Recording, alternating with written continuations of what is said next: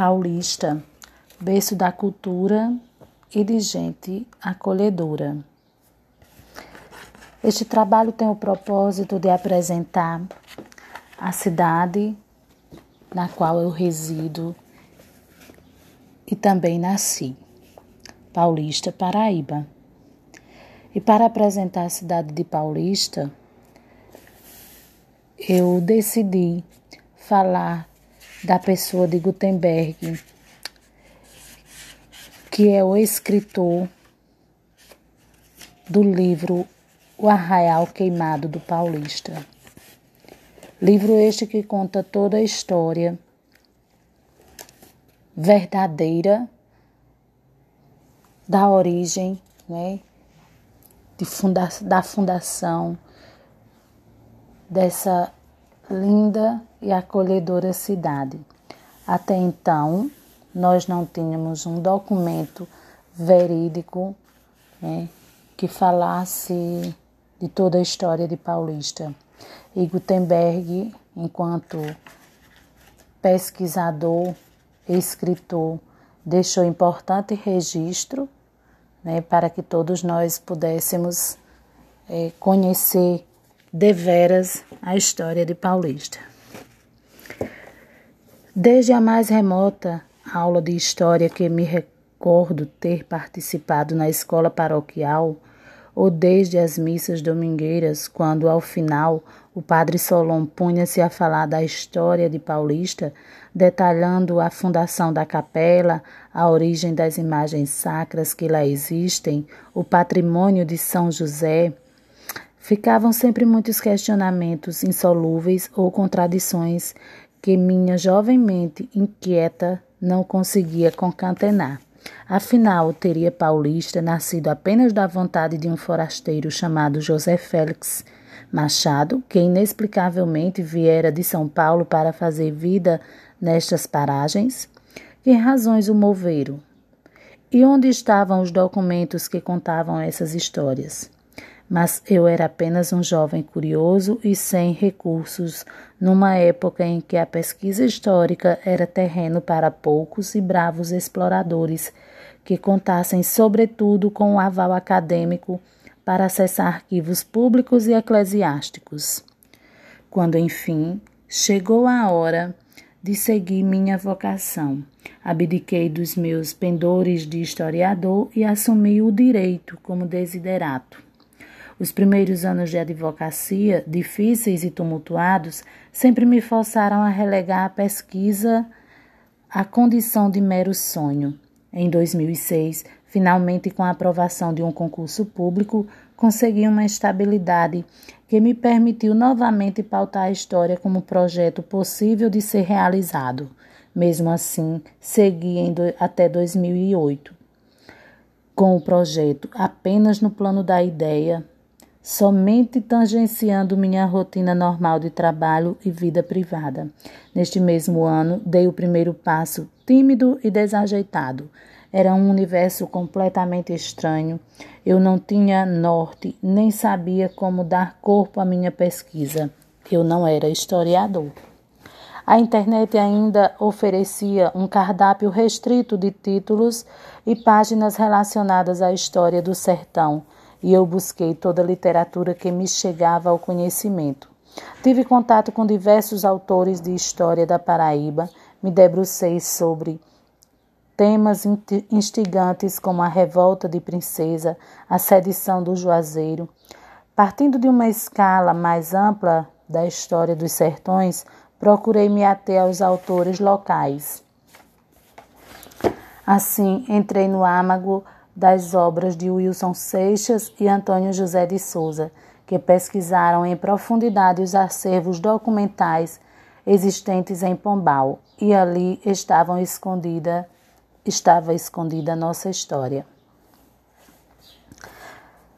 Busquei contato via e-mail com Maria Simone, ela que também foi uma pessoa que muito contribuiu para a conclusão deste trabalho, e ela gentilmente, com espírito solidário, me indicou material digitalizado por professores da Universidade Federal de Campina Grande no cartório do Registro de Imóveis de Pombal, sob a guarda do professor Rodrigo Cebalos, com quem mantive contato em seguida. Encontrei no professor Rodrigo a generosidade e gentileza de um verdadeiro altruísta mestre.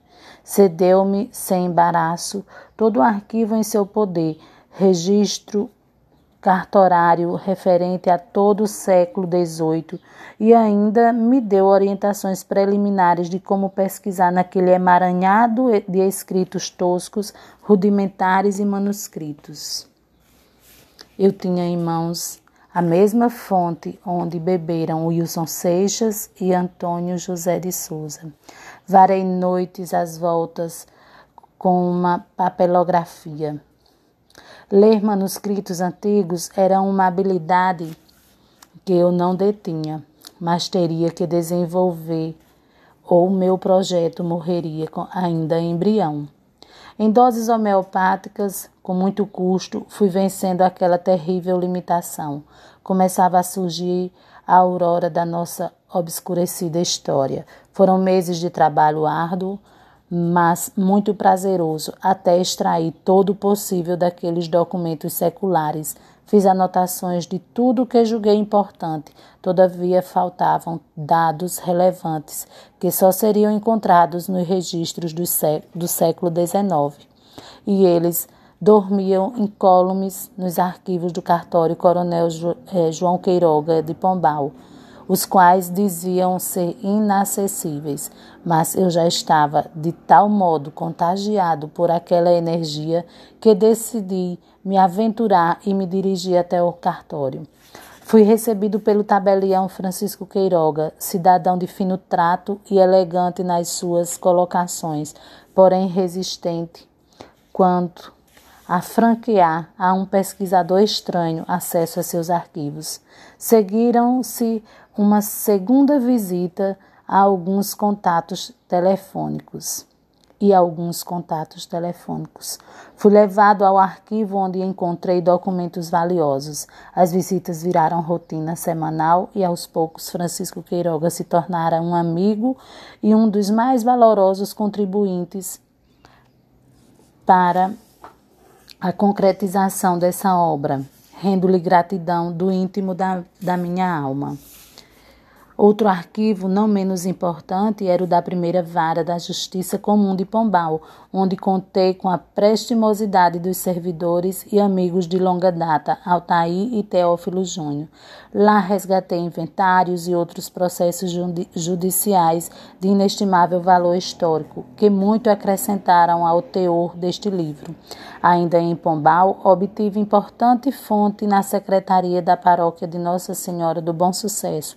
Foram mídias digitais que reúnem todo o acervo ainda existente dos registros mais antigos daquela paróquia, por benevolência do amigo Neia. A pesquisa se avolumava e ganhava substância. Era chegada a hora de escrever. Afeito às letras e à redação de peças jurídicas, não parecia dificultosa essa nova etapa. De fato, minha técnica foi deveras útil, especialmente no sentido de escrever para convencer. Isto era imprescindível. Não basta possuir documentos históricos se não for possível extrair deles informações veroníssimas e eu tinha temas delicados a enfrentar, mormente aqueles ligados ao nome de Paulista, à origem do capitão José Félix, ao patrimônio de São José. Teria melindrosa tarefa de afastar os mitos em torno desses fatos e estabelecer e restabelecer a verdade. Paulista não se chama Paulista em referência a José Félix, que por sua vez nunca foi paulista. Paulista não pertence a São José, como sempre lecionou a igreja. Eu finalmente encontrava respostas para as minhas inquietantes dúvidas de décadas atrás. Já na ausência de Padre Solon, não tinha como questionar-lhe as lições. Fica a gratidão por me instigar o pensamento na busca pela verdade, o que certamente honra a memória de qualquer mestre, como ensina a filosofia. O arraial queimado do Paulista ganhava forma pelo acréscimo de conteúdos oriundos das mais diversas fontes que se me apresentavam, caminhando para ser um grande documentário. Neste momento, conheci Cornélio Ferreira da Cruz, grande escritor, autor de copiosa literatura na área da genealogia, além de ser filho de paulista. A vizinhança de morada, o respeito e carinho mútuos fizeram nascer uma grande e profícua amizade e uma simbiose na pesquisa. Minhas investigações levaram a seu conhecimento documentos que mudaram sua obra e recebi de Cornélio grandes ensinamentos e adendos ao livro que eu construía. Por influência de Cornélio, enveredei por uma seara ainda por mim inexplorada a pesquisa de campo, parti para a coleta de dados dispersos na sabedoria popular e que destaco figuras centrais como meu avô Antônio Cândido do Nascimento Antônio de Cícero, que aos 97 anos e gozando de plenas faculdades, deixou indelével marca neste trabalho. Meu pai, Geraldo Pereira de Farias, Geraldo Leandro, que protagonizou muitos momentos, já que tem sido personagem presente na história recente de Paulista ao longo de seus quase 50 anos de vida pública. O amigo Júnior de Derossi, cuja memória privilegiada me doou páginas de relevo. Os amigos Abraão Xavier, Galvão Monteiro, Pedro Moura, Antônio Marques, Antônio de Zeca, José Gomes, Ed Tiquinho, Zênio Sérgio, Nadir Barbosa, Valdirene Coelho e Derlan Barbosa. Tem todos eles meu reconhecimento pela mais expressiva ou mais singela contribuição.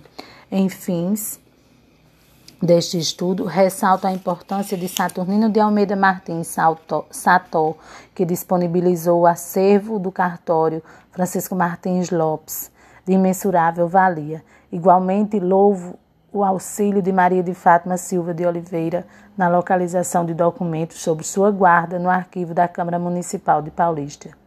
Envaidece-me que o Arraial Queimado do Paulista tenha merecido um prefácio do renomado professor Dr. José Octávio de Arruda Melo.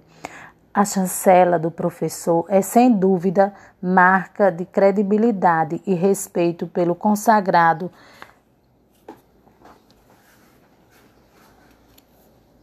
e autorizado cientista de humanista que é. Igualmente, sinto-me lisonjeado pelo texto Uma História ao Reis do Chão, pela história dos sertões da Paraíba, da lavra do nobilíssimo professor Dr. Rodrigo Cebalas, cuja assinatura é sinal que eleva e enaltece qualquer obra. Devo enfatizar que esta pesquisa priorizou a história antiga da região. Não adentrei nas entrelinhas da política, especialmente do pós-emancipação quanto às realizações de cada gestão aqui citadas por mim, foi apenas com o intuito de mostrar a evolução da cidade, sem dar maior destaque à figura do administrador.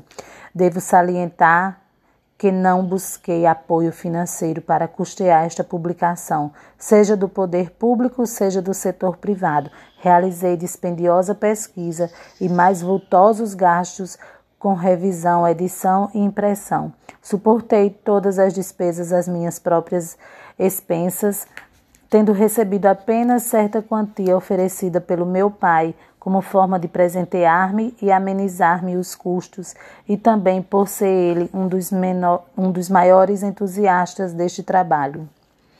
E aqui registro um agradecimento muito especial à minha família, meu suporte moral, meu abrigo forte. Por último, quero entregar, junto com estas páginas, um recorte da minha própria alma, meu encanto pelo desconhecido, de antes que, que chegamos até aqui. Minha angústia de revelar que nascemos da guerra, que os primeiros traços dessa história foram escritos com sangue de inocentes silvícolas. A paixão e a política que envolveram Mônica e José Félix os currais de gado e os ecos dos aboios perdidos na caatinga e nos séculos, a prosperidade que viajava no lombo dos animais, tangidos por tropeiros bravos, destemidos, verdadeiros cavaleiros de luz. Um quê de ariano. Dos heróis de guerra que nos trouxeram honrosas medalhas. Dos menestréis que se imortalizaram nos versos eternos, desde Leandro Gomes é um saudosismo à portuguesa que vem desde Simão Gomes e Francisco Xavier de Farias e deságua em Luiz Alves de Farias, meu sexto avô, que me legou estas notas. Um coração de poeta historiando, contagiado com toda a energia que emana de cada momento dessa linha do tempo. Não é um nirvana mas um estado de espírito que me permite doar parte da alma, porque é bom. Gutenberg Pereira de Farias